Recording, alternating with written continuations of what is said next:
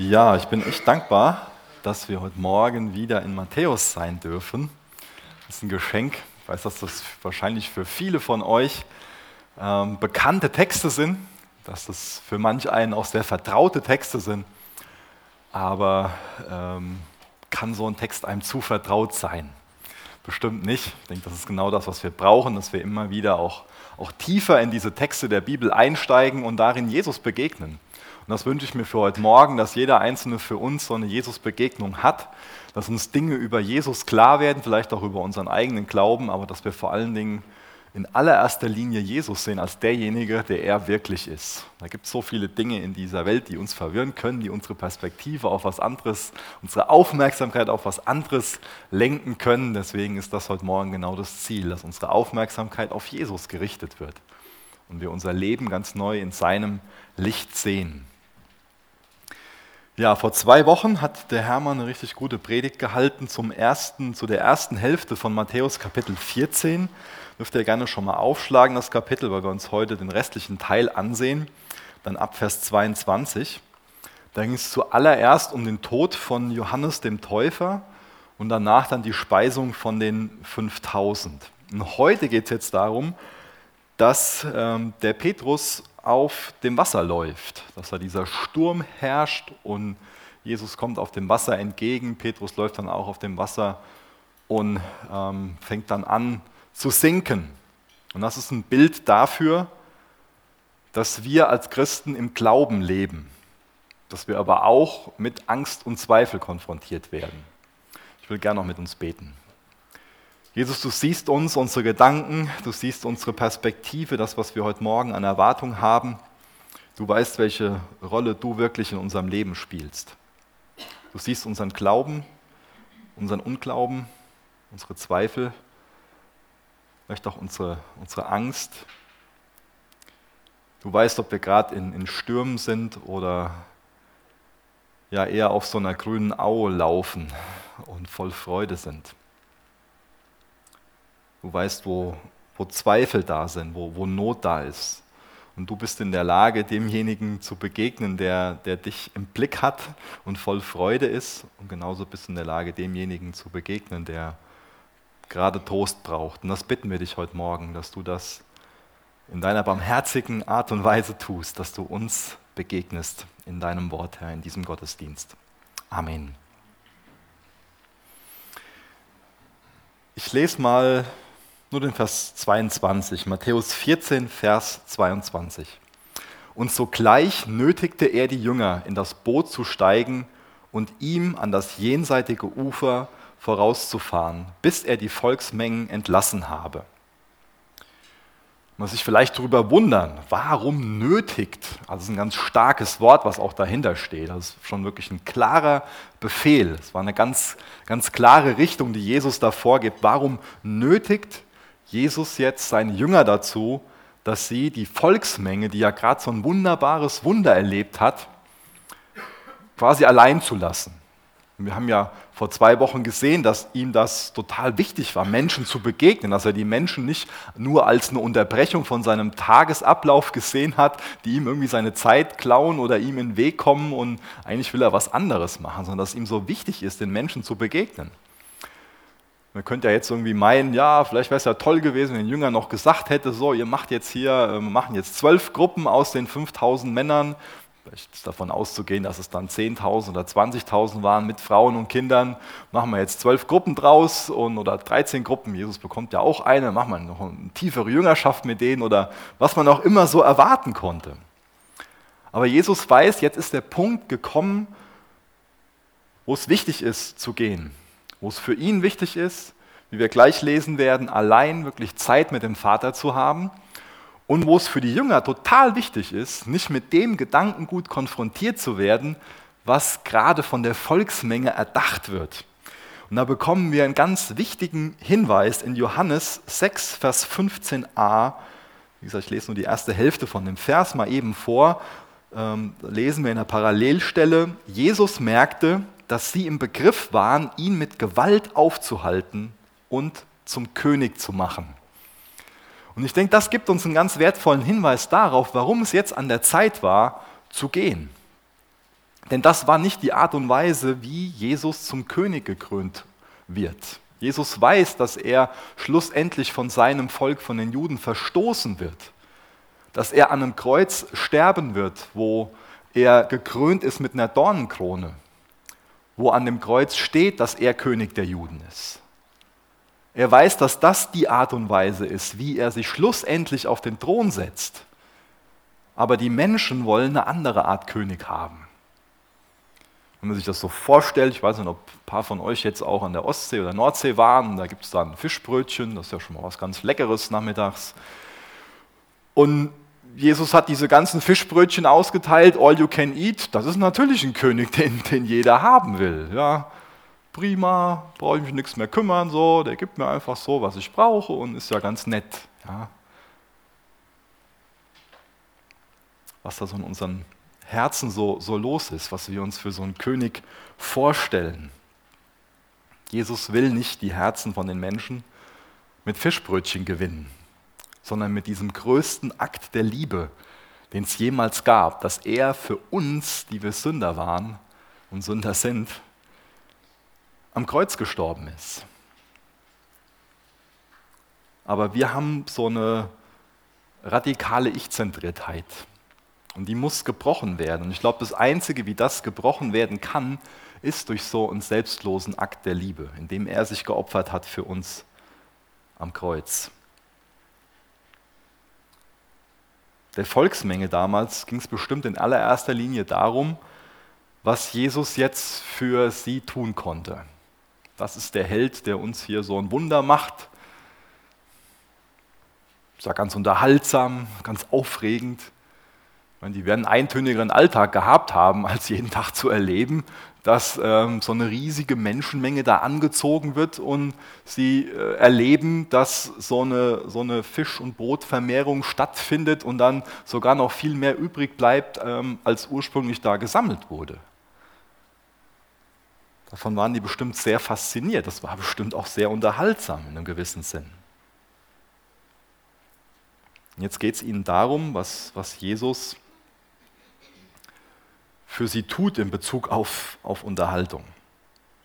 Für sie ist jetzt Gott nur so ein Mittel zum Zweck. Das eigentliche Ziel ist der eigene, selbstbestimmte Weg zum Glück. Den Vorteil, den man für sich daraus ziehen kann. Und dann nennt man das auch noch Segen. Jesus segne mich, aber dann lass mich in Ruhe. Mach so ein Wunder für mich und dann ist das wieder mein Leben dann sage ich vielleicht, dass ich Jesus zum König haben will, aber eigentlich degradiere ich ihn zu einem Diener, der einfach nur gerade so mir mal was Gutes tun soll, mir mal Glück bringen soll. Fast wie eine gute Fee. Gleiche Prinzip, was dahinter steckt. Aber um genau diese Selbstzentriertheit, auch diese Rebellion in uns zu brechen, deswegen musste Gott Mensch werden, für uns sterben. Ich glaube, nur diese Botschaft dieser radikalen, selbstlosen Liebe bricht diese Herrschaft der Sünde in uns und bringt uns dahin, dass wir endlich anfangen, uns selbst zu sterben. Und ich denke, Jesus will nicht, dass seine Jünger mit diesem Gedanken infiziert werden, dass er jetzt auf einem verkürzten Weg König werden kann. Weil für die Jünger muss das ja was total Verlockendes gewesen sein, stelle ich mir so vor. Denn wenn Jesus jetzt auf diesem verkürzten Weg König wird, dann sind sie die Prinzen, natürlich. Dann sind sie die Helden, die neben ihm regieren, im Mittelpunkt stehen. Und Jesus will nicht, dass sie mit diesem Gedanken infiziert werden. Denn das ist gerade nicht für sie dran, da als Prinzen eine Bühne zu bekommen, sondern für ihren Glauben, um den Jesus besorgt ist. Und Jesus ist genauso um deinen Glauben besorgt. Für den Glauben der Jünger ist es gerade dran, in einen heftigen Sturm zu geraten und gegen die Wellen anzukämpfen. Das ist die Art und Weise, wie Jesus da für sie ein guter Hirte ist, wie er ihren Glauben wachsen lassen will. Dadurch lehrt uns auch dieser Text einiges zum Thema Jüngerschaft. Wie Jesus auch uns an die Hand nehmen kann, mit dem Ziel, dass unser Glaube wächst. Wir wissen aus anderen Begebenheiten, dass Jesus seine Jünger auch mit auf den Berg nimmt. Aber er nimmt uns auch mit in tiefe Wellentäler. Er ist ein guter Hirte. Er weiß, was wir wann brauchen und wie wir wann wachsen können. Aber wir stellen uns in einem guten Hirten schon mal so eine Person vor, die uns immer auf der Sonnenseite des Lebens führt. Dadurch wächst unser Glaube aber nicht wirklich nachhaltig. Hebräer 11, Vers 6 lesen wir, ohne Glaube aber ist es unmöglich, ihm wohlzugefallen. Denn wer Gott naht, muss glauben, dass er ist und denen, die ihn suchen, ein Belohner sein wird. Es drückt schon viel Vertrauen in die Güte Gottes ein, viel Abhängigkeit. Gott will ständig Glauben in uns wachsen lassen. Das ist sein Ziel dass wir sprichwörtlich keine Windeln mehr brauchen, dass wir reifen, selbstständiger werden in der Abhängigkeit zu ihm. Natürlich brauchen wir seine Vergebung, natürlich bleiben wir seine, seine Kinder, aber wir sollen seine reifen Kinder werden. Wir sehen das ähm, ich glaube, das ist Matthäus 8, vielleicht vertue ich mich auch gerade, dann tut es mir leid, ähm, wo schon mal diese Stillung des Sturms ist, wo Jesus mit im Boot ist. Auch das war schon eine Lektion. Und das ist jetzt hier gleich eine nächste Lektion. Da ist Jesus nicht mehr mit im Boot, sondern begegnet dann später erst. Auch da sieht man eine Steigerung drin. Und so weiß Jesus, wann er uns was für eine Glaubenslektion beibringen kann. Und das ist die Frage an uns, ob wir diese Glaubenslektionen, ob wir die angehen wollen, ob wir bereit sind zu lernen, bereit sind in der Jüngerschaft zu wachsen. Oder ob wir Jesus sagen, so ja, versorg mich so mit allem Guten und Jünger sein, das soll so nebenbei geschehen. Dir ähnlicher werden, das darf nichts kosten. Ich will mein bequemes, ruhiges, angenehmes Leben haben. Dazu bist du zuständig aber Nachfolge darf mich nichts kosten.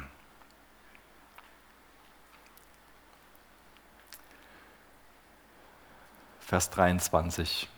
Und als die Volksmenge entlassen und als er die Volksmenge entlassen hatte, stieg er für sich alleine auf den Berg, um zu beten.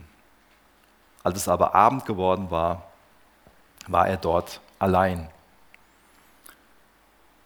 Er weiß, dass er jetzt diese Zeit braucht. Er ist gerade sehr populär und das ist wichtig für ihn. Der Mensch ist vollkommener Mensch. Er weiß, dass es zu diesem Moment für ihn doppelt wichtig ist, dass er sich innerlich auf seine Identität und auch auf seinen Auftrag ausrichtet. Und ich kann mir auch vorstellen, dass er hier versucht ist, Jesus war in allem versucht, aber er blieb ohne Sünde. Auch im Garten Gethsemane lesen wir das ja, dass er an sich den Wunsch hat, dass dieser schwere Kelch, der bittere, an ihm vorübergeht. Dass er aber auch betet, Vater, dein Wille, nicht mein Wille geschehe.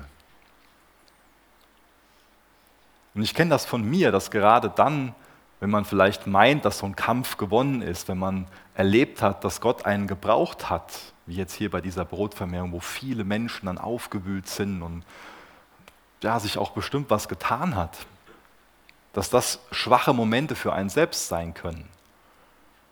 Deswegen soll das auch eine Ermutigung an uns sein, dass wir nicht nur Dinge im Gebet vorbereiten, sondern auch Dinge im Gebet nachbereiten. Dass wir nicht nur vor so einem Kampf uns hinknien, sondern auch danach.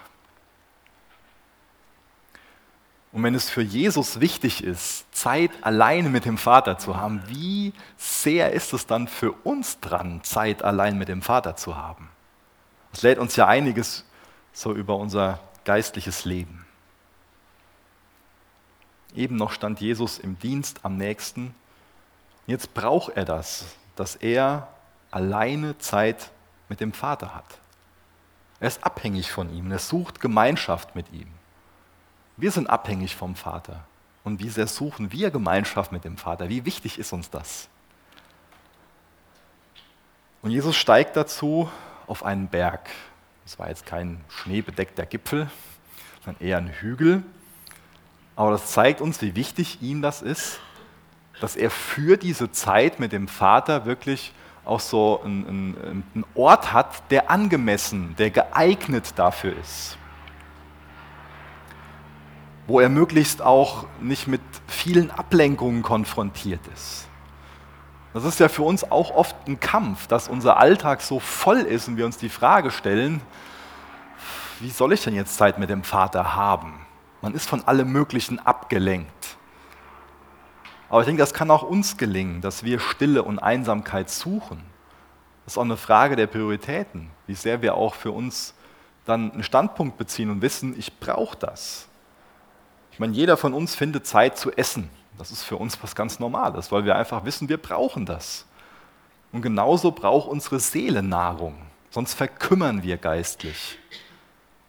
Und wenn das für uns auch so eine Priorität hat und wir auch hier von Jesus lernen, dass wir dann nicht uns allen möglichen Ablenkungen aussetzen, sondern mal die Bildschirme auslassen und uns was da schaffen, wo wir wirklich Zeit alleine haben können, dann gelingt das auch. Mir ist aber auch wichtig hierzu zu sagen, dass wir Einsamkeit brauchen, dass wir aber auch Gemeinschaft brauchen. Das ist ein beständiger Wechsel im Leben von Jesus. Und ich glaube, dass wir schon mal, der ein oder andere, vielleicht nicht jeder, aber der ein oder andere schon mal so eine Tendenz hat, schwarz-weiß zu denken. Dann sieht man das hier, dass Jesus die Einsamkeit mit dem Vater sucht und dann setzt man das absolut. Und dann wird einem diese Einsamkeit viel wichtiger als die Gemeinschaft, auch als der Dienst am nächsten. Und wir sehen das bei Jesus, dass er da eine Ausgewogenheit drin hat. Er weiß, was wann dran ist. Und das sollten auch wir lernen, dass wir beides brauchen. Dass wir die Gemeinschaft brauchen, die dem Extrovertierten viel einfacher fällt, und dass wir die Einsamkeit brauchen, die dem Introvertierten viel einfacher fällt. Deswegen fällt das halt der einen Gruppe Menschen einfacher, das eine und das, das andere. Aber beides ist so wichtig, dass da eine Ausgewogenheit reinkommt. Finde das interessant, was ähm, der Bonhoeffer in seinem kleinen Buch Gemeinsames Leben schreibt. Ich lese das mal kurz vor. Wer nicht allein sein kann, der hüte sich vor der Gemeinschaft. Wer nicht in der Gemeinschaft steht, der hüte sich vor dem Alleinsein. Jedes für sich genommen hat tiefe Abgründe und Gefahren. Wer Gemeinschaft will ohne Alleinsein, der stürzt in die Leere der Worte und Gefühle.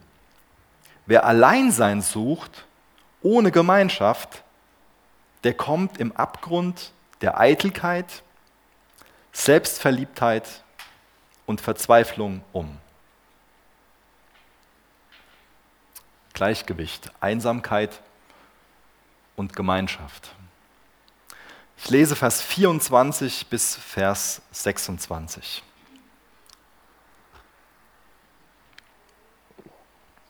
Das Boot aber war schon mitten auf dem See und litt Not von den Wellen, denn der Wind war ihnen entgegen. Aber in der vierten Nachtwache kam er zu ihnen, indem er auf dem See einherging. Und als die Jünger ihn auf dem See einhergehen sahen, wurden sie bestürzt und sprachen, es ist ein Gespenst. Und sie schrien vor Furcht. Die Jünger hatten den klaren Auftrag bekommen, diesen See Genezareth zu überqueren. Jesus hatte sie dazu gedrängt, genötigt. Ganz klare Anweisung. Und jetzt sind sie in diesem Sturm. Begünstigt durch Fallwinde kann es auf diesem See sehr schnell dazu kommen, dass das Wetter sich drastisch verändert, dass es hohe Wellen gibt, und genau in so einem Szenario befinden sich die Jünger jetzt wieder, von denen einige zum Teil sehr erfahrene Segler sind, weil die Berufsfischer waren. Und jetzt sind sie mitten auf dem See. Da steht im Griechischen buchstäblich viele Stadien. Also es kann sein, dass sie so vier, fünf Kilometer auf dem See waren, vom Ufer weg. Und sie kämpften jetzt hier stundenlang, vielleicht bis zu neun Stunden, sechs bis neun Stunden gegen den Sturm. Sind losgefahren vor dem Sonnenuntergang und jetzt vierte Wache, vierte Nachtwache haben wir gelesen, zwischen drei und sechs Uhr morgens. Ich weiß nicht, wer von euch schon mal gegen die Wellen gekämpft hat. Wenn man das stundenlang tut, die müssen total fertig gewesen sein. Voll am Ende gewesen sein mit ihren Kräften. Und haben sich vielleicht gefragt, so, pff, dazu hat uns jetzt Jesus gedrängt, in diesem Kampf zu stehen gegen die Wellen?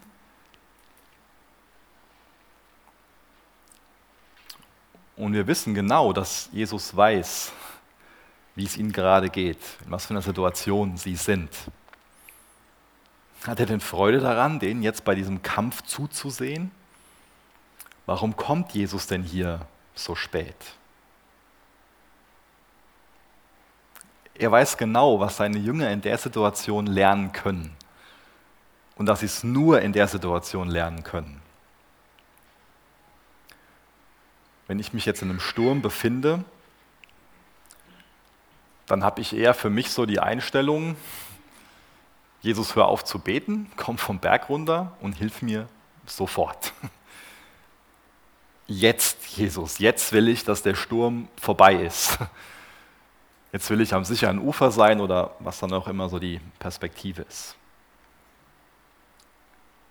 Und dann ist Jesus nicht mehr mein Rabbi, nicht mehr mein Lehrer. Dann will ich ihm was beibringen. Jesus, jetzt wäre es angemessen, dass du mir hilfst. Das muss Jesus dann von mir lernen. Oder ist er mein Rabbi? Lass ich mich von ihm an die Hand nehmen? Lass ich ihn mein Hirte sein, damit ich das lernen kann, was er mir beibringen will? Oder will ich, dass ich sein Rabbi bin und kann ihm was beibringen, weil ich mehr Weisheit habe?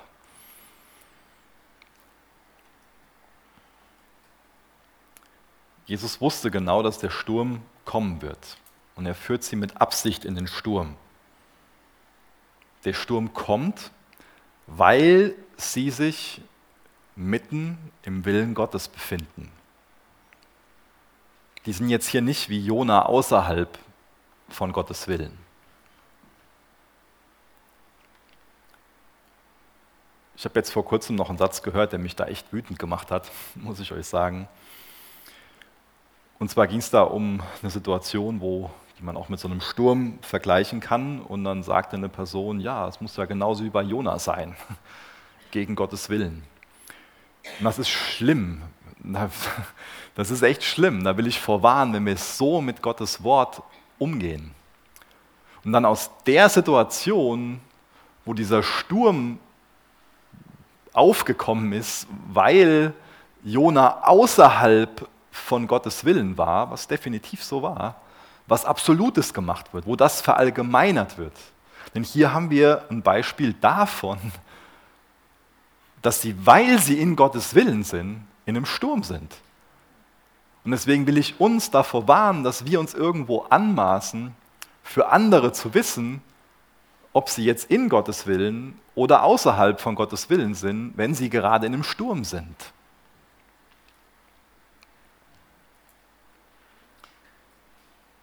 Gibt schon mal dieses Denken, dass wenn etwas nach Gottes Willen ist, dass dadurch bestätigt wird, dass alles glatt läuft, dass alles in Anführungsstrichen gesegnet ist. Da würde das Wort gesegnet falsch benutzt. Auch da sollten wir uns nochmal fragen, was haben wir denn für eine Definition von Segen? Gebrauchen wir das immer so, so richtig? Aber es ist definitiv kein biblisches Denken zu sagen, wenn was Gottes Willen entspricht, dann sieht man das daran, dass es dann glatt geht, dass alles easy ist, wie wir vielleicht sagen würden. Haben wir keine Grundlage mehr für, oder? Wenn wir uns diesen Text ansehen. Ich finde es interessant, dass die Juden damals diesen tiefen Glauben, die tiefe Überzeugung hatten, dass das Böse im Meer wohnt oder im See Genezareth, wie da wohnt, dass im Wasser die Dämonen die Wohnung der Dämonen sind. Und jetzt das übertragen auf diese Geschichte war eine Lehre für sie dadurch, dass sich Gott selbst in der Mitte des Bösen geoffenbaren kann, offenbaren kann, zeigen kann. Und das ist auch für uns heute noch so, dass sich Gott im Bösen offenbaren kann. Und dass er sich auch im Bösen offenbart. Er offenbart sich nicht nur auf dem Berg, er offenbart sich auch in solchen Wellentälern, in Krisen, in schmerzhaften, brutalen und harten Situationen. Auch dann, wenn wir selbst vielleicht versagt haben und was gemacht haben, was wir uns selbst gar nicht zugetraut hätten. Und vielleicht ist das schon ein Hinweis mit diesem Denken, dass das Böse im Wasser wohnt, warum die Jünger jetzt hier Jesus für ein Gespenst halten, wie wir gelesen haben. Man könnte das auch mit Täuschung übersetzen, mit einer Täuschung. Vielleicht gehen die Jünger davon aus, dass ein Dämon jetzt die Gestalt Jesu angenommen hat. Könnte sein. Jesus will ihnen jetzt hier begegnen, aber im ersten Moment ist einfach nur Panik und Angst für sie da, in ihnen. Was sollte die Jünger eigentlich trösten in dieser Situation? Ich habe mal ein paar Punkte rausgeschrieben. Die Jünger wussten ganz genau, dass sie dem gefolgt sind, was Jesus ihnen aufgetragen hat. Und deswegen hätte es sie trösten können, zu denken, Jesus hat uns hierhin gebracht. Das hätte was Tröstendes für sie sein können, wo sie sich dran festhalten. Und das darf auch für uns in einzelnen Situationen in unserem Leben, das verallgemeine ich nicht, ein Trost sein, dass wir wissen dürfen, Jesus hat uns hier hingebracht. Und ich behaupte gar nicht, dass der Sturm, der hier aufkommt, dass der wirklich von, von Gott kommt. Das lässt es einfach offen. Und das sollten wir auch einfach dann offen lassen. Aber was ja klar ist, ist, dass Jesus diesen Sturm zu seinem Diener machen kann. Und so kann es auch noch heute in unserem Leben sein, dass die Stürme, die da sind, gar nicht von Gott kommen. Aber Jesus kann in jedem Sturm auf dem Wasser laufen. Er kann, er weiß. Egal was passiert, Jesus kann auf dem Wasser laufen. Das nächste ist, Jesus betet. Das wissen auch wir für uns, dass er jetzt zur Rechten des Vaters sitzt und für dich und mich betet. Was für ein Segen, dass er seine Zeit damit verbringt, dass wir vor seinem Angesicht sind, dass er weiß, was in unserem Leben vor sich geht und dass er betet. Darin kannst du Trost finden. Er betet für dich. Und er sieht uns zu. Er weiß, was in unserem Leben los ist. Er ist nicht teilnahmslos. Er ist kein Schaulustiger, der nur herausfinden will, was da jetzt los ist, sondern es ist ein fürsorglicher Blick von Jesus. Jesus sieht das nicht nur einfach, sondern er will es auch sehen. Er ist interessiert. Es ist ein fürsorglich besorgter Blick. Und Jesus kommt schließlich zu ihnen. Jesus kommt zu uns. Zwischen drei und sechs Uhr im Morgengrauen kommt Jesus zu ihnen. Er wird ihnen helfen zu wachsen. Er will auch uns dabei helfen zu wachsen. Er ist auch um unseren Glauben besorgt. Er wird uns durchbringen. Er ist nicht nur der Anfänger, sondern er ist auch der Vollender von unserem Glauben. Er ist nicht nur der Anfänger von deinem Glauben, sondern auch der Vollender von deinem Glauben. Hebräer 12, Vers 2. Das tröstet mich, dass das Jesus ist, dass das nicht ich sein muss. Jetzt ist die Panik bei den Jüngern groß, aber in Vers 27 lesen wir, sogleich aber redete Jesus zu ihnen und sprach, seid guten Mutes, ich bin es, fürchtet euch nicht. Die Jünger, die haben Jesus aus den Augen verloren, aber Jesus hat sie nicht aus den Augen verloren. Seine Sorge um sie überwindet ihren Mangel an Glauben. Seid guten Mutes, ich bin es, fürchtet euch nicht. Und das Ganze passiert im Morgengrauen. Ich mag den Morgengrauen, ich mag es, wenn man wirklich vor seinem Auge sieht, dass die Dunkelheit verliert und das Licht sich durchsetzt. Das bringt mir Hoffnung. Und das sollte uns jeden Morgen Hoffnung bringen. Dass auch wenn es gerade dunkel um uns erscheint, dass schlussendlich das Licht gewinnen wird, dass Jesus Sieger ist, dass er die Dunkelheit verdrängen wird. Dass die Dunkelheit jetzt noch eine Realität ist, ja. Das ist eine schmerzhafte Realität. Aber schlussendlich wird die Dunkelheit durch das Licht verdrängt. Die Dunkelheit hat den Kampf schon gegen das Licht verloren. Und ja, es gibt Momente, wo wir vielleicht in der Versuchung stehen, aufzugeben. Aber da ist Jesus nur einen Schritt weit weg. Und das wird immer wieder so sein in dem Leben von einem Jünger. Verzweifeln wir vielleicht schon mal und verlieren diese Perspektive, dass Jesus alles unter Kontrolle hat.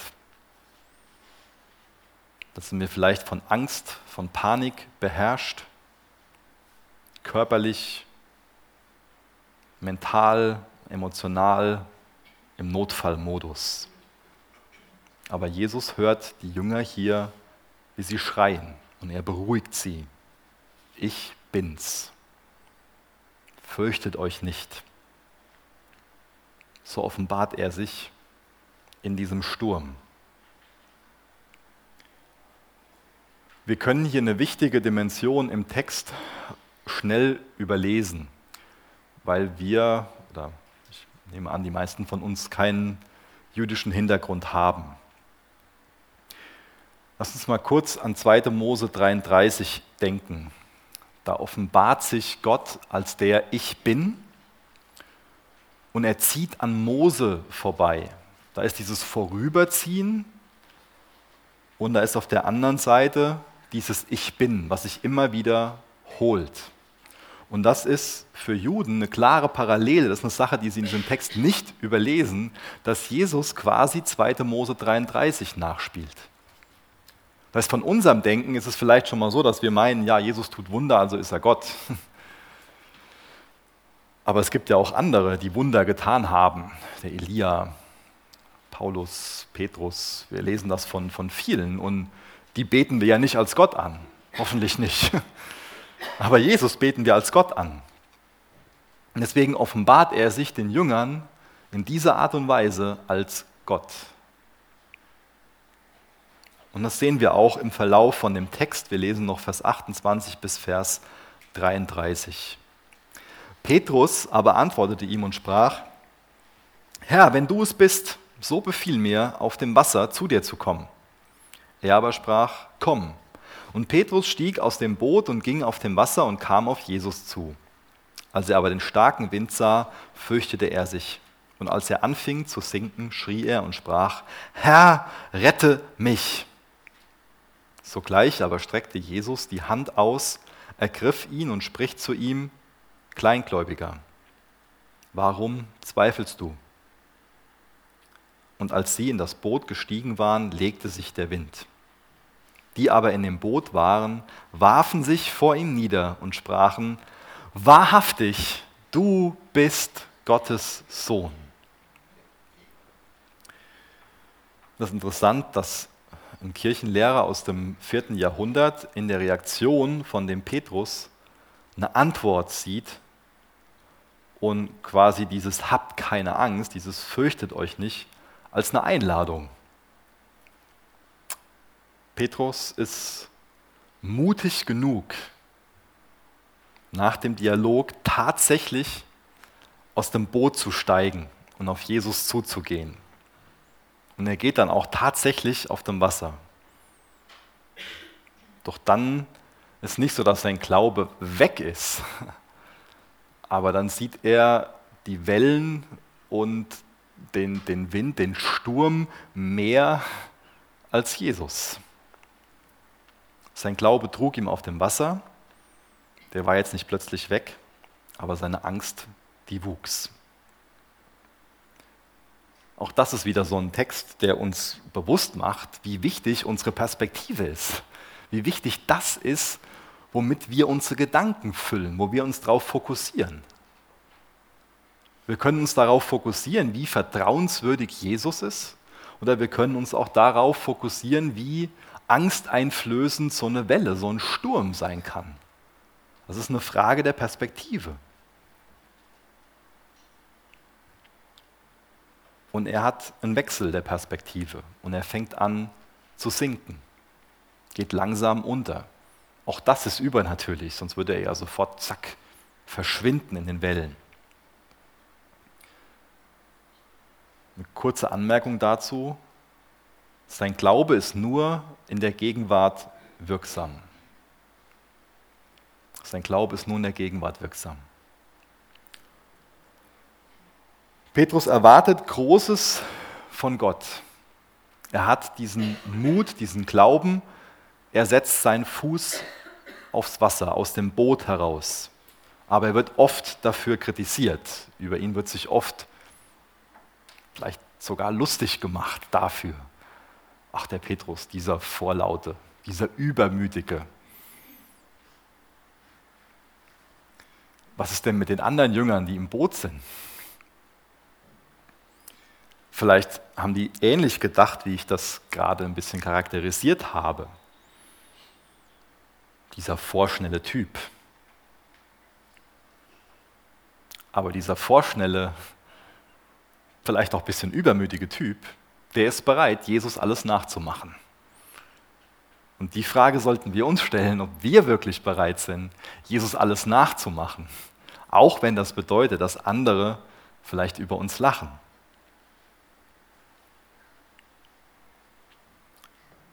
Aber sie sitzen nur im Boot rum, die anderen, und lachen, sind Zuschauer. Aber du bist eingeladen, deinen Fuß aus dem Boot rauszusetzen, wirklich Erfahrungen zu machen, mit Jesus auf dem Wasser zu gehen. Und ja, das kann auch beinhalten, dass du an mancher Stelle scheiterst. Aber das nennt man Jüngerschaft, dass uns Jesus an die Hand nimmt und wieder aufhilft. und wirklich sagen, dass Jesus da ist, wenn man singt, das konnte keiner von den Jüngern, das konnte nur Petrus. Das könnten die anderen nur vom Hören sagen. Nun, das mit dem Hören sagen ist auch schon was. Aber das, wie sich der Glaube von Petrus erwiesen hat, ist was ganz anderes. Das selbst erlebt zu haben, das macht einen wirklichen Jünger aus. Wenn man auf dem Wasser laufen will, dann muss man aus dem Boot steigen. Wenn wir die Kraft Gottes in unserem Leben wirklich erleben wollen, dann geht das nur durch Schritte des Glaubens. Sonst kennen wir das nur durch das Hörensagen. Das kann niemand anderes für uns tun. Und das ist was, was uns auch niemand anderes nehmen kann, wenn wir das erlebt haben.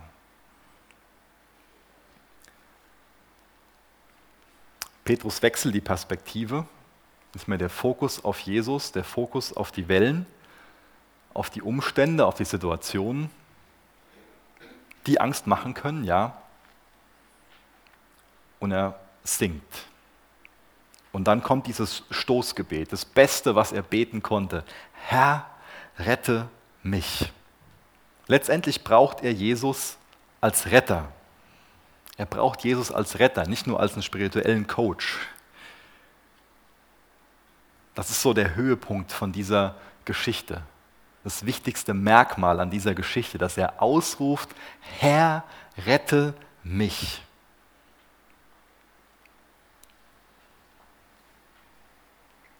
Wir brauchen Jesus als unseren Retter, nicht als spirituellen Coach der unseren Glauben mal hier und da im Alltag stärkt, damit wir dann diejenigen sind, die die Stürme bestehen.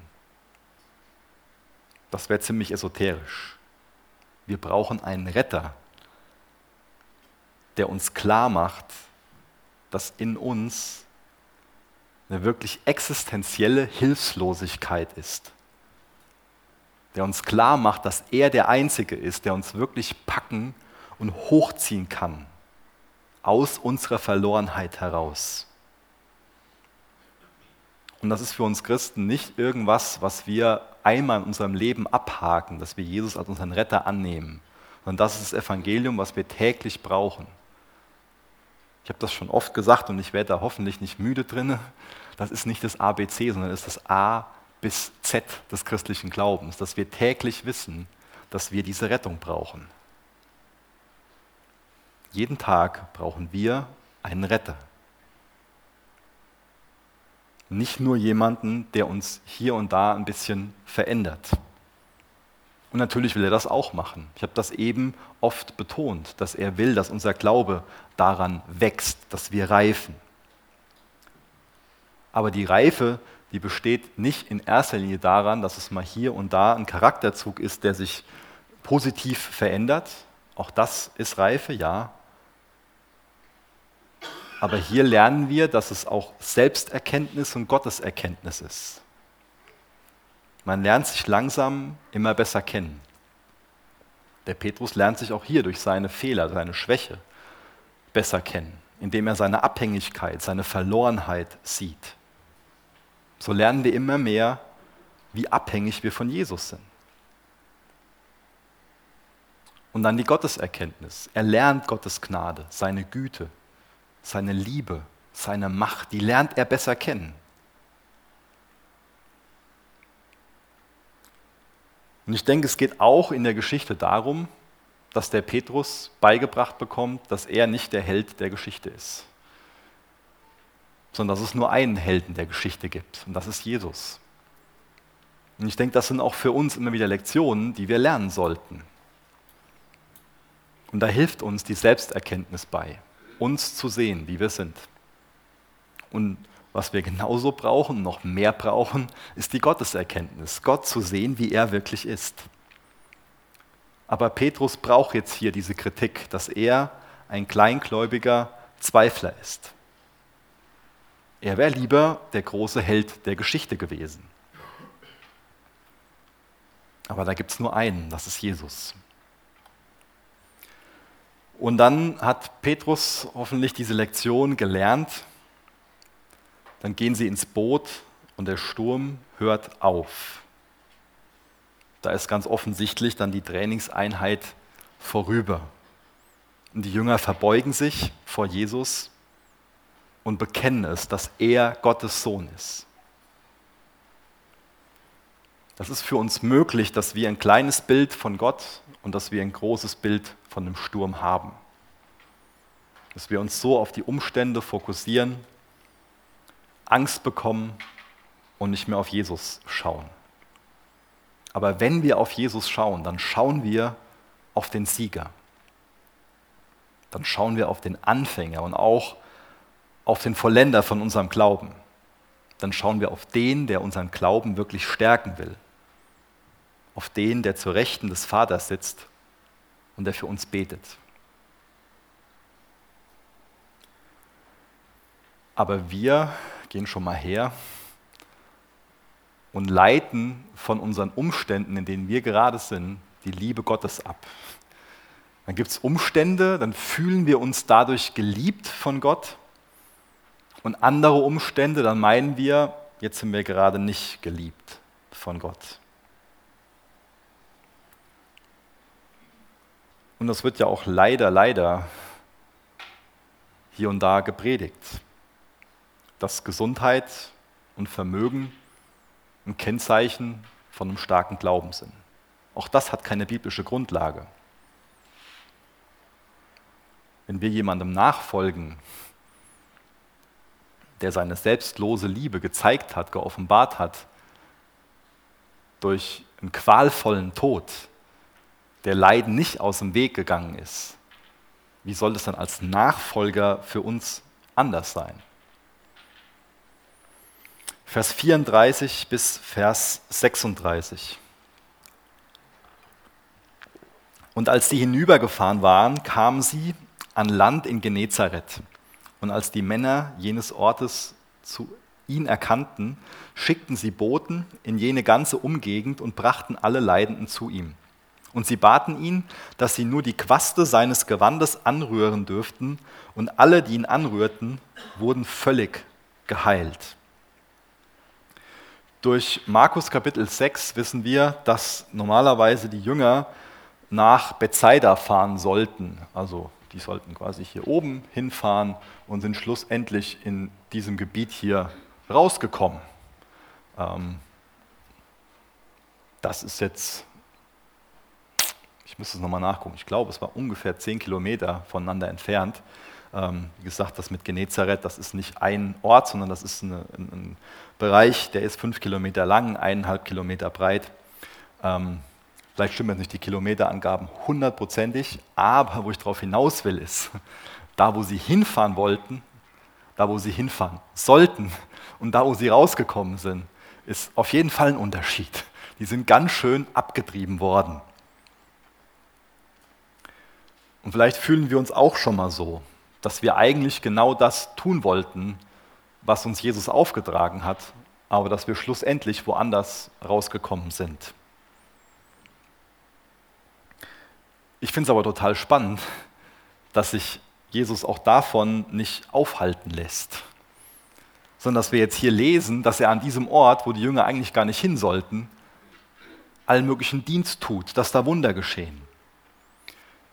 In Matthäus 9, 18 bis 34, da ging es schon mal um so eine Frau, die die Quasten berührt hat. Und wer, wen das nochmal interessiert, da haben wir jetzt nicht mehr genug Zeit für, der kann sich das nochmal anhören, ähm, die, die, Begründung dafür.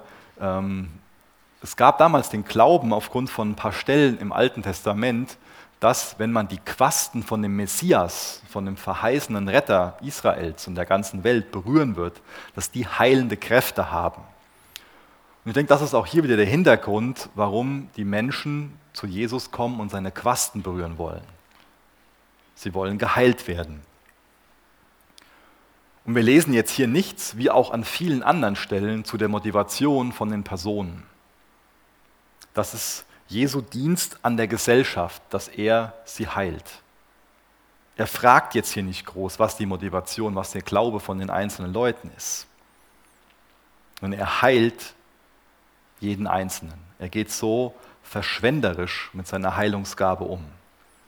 An anderen Stellen lesen wir ganz klar davon, dass er auf den Glauben, auf den Charakter Wert legt, aber nicht in Bezug auf den Aspekt von seinem Dienst. An vielen Stellen wo er alle heilt, wird das nicht gemacht. Finde ich interessant, dass er so verschwenderisch mit seiner Liebe, mit seiner Heilungsgabe umgeht. Und ich denke, das sollte auch uns als Gemeinde darin erschüttern, welchen Menschen wir lieben wollen oder wie dienen wollen, wie, wie berechnend wir sind mit unserem Dienst. Das war ein Aspekt von seinem Dienst, dass er allen gedient hat, allen wo er Kontakt mit herstellen konnte. Und sie haben diese Quaste berührt und wurden geheilt. Schlussendlich ist nicht sein Gewand irgendwas, wo wir durch geheilt werden. Wir wissen, dass wir durch sein Opfer, dadurch, dass er gelitten hat, dass er seinen Körper hingegeben hat, durch sein Blut, Vergebung und Heilung erfahren können dass der Glaube daran uns heilt und rettet. Ich will gerne noch mit uns beten, bitte steht dazu auf.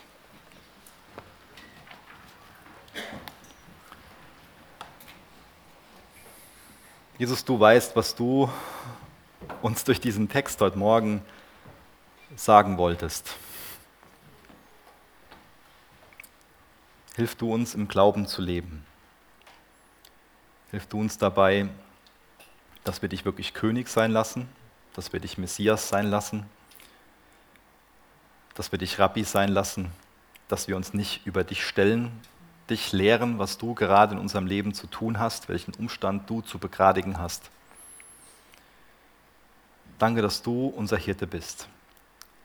Danke, dass du derjenige bist, der wirklich vertrauenswürdig ist, der auftauchen wird zum richtigen Zeitpunkt, der der Anfänger und Vollender von unserem Glauben ist. Danke, dass du derjenige bist, der nicht nur retten kann, sondern der retten will. Und du bist der Einzige, der retten kann, Jesus. Deswegen rufen wir aus, Herr, rette uns. Hilf uns in diesem Bewusstsein zu leben. Hilf uns im Vertrauen daran zu wachsen, dass du unseren Glauben wachsen lassen willst. Hilf uns dabei, dass wir nicht jede Lektion hundertmal lernen müssen. Lass du uns wachsen. Mach du in uns das, was du gerne tun willst. Danke für den Trost, Jesus, den wir erhalten, wenn wir auf dich schauen und uns nicht durch die Umstände beirren lassen. Hilf du uns dabei, dass wir da unsere Perspektive wechseln, dass wir auf dich schauen, dass wir auf dich vertrauen. Danke, dass du größer bist als jede Welle, als jeder Umstand. Danke, Jesus. Amen.